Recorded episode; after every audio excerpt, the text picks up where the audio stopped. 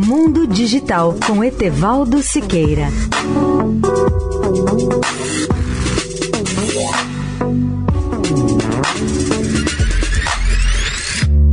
Olá, amigos da Eldorado. Nosso tema hoje são os satélites de órbita baixa, ou seja, aqueles que giram em torno da Terra a menos de 2 mil quilômetros de altura da superfície do planeta.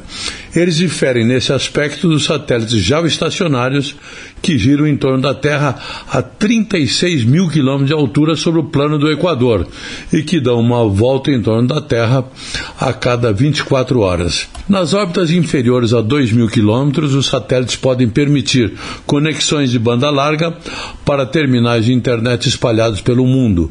Eles vão possibilitar a comunicação via internet para qualquer dispositivo próximo. Uma das empresas que tem projetos nessa área com essa tecnologia é a norte-americana SpaceX, que anuncia sua intenção de quadruplicar nesta década o número de satélites em órbita já lançados pela humanidade há mais de 60 anos, ou seja, desde o lançamento do primeiro Sputnik russo em 1957. Se esses projetos se concretizarem, estaremos diante de duas consequências opostas.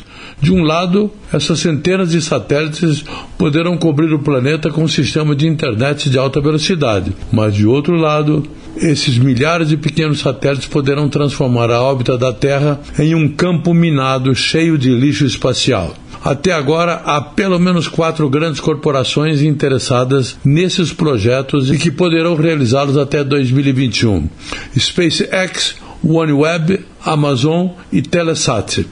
Amanhã continuaremos a falar sobre esse tema. Etevaldo Siqueira, especial para a Rádio Eldorado.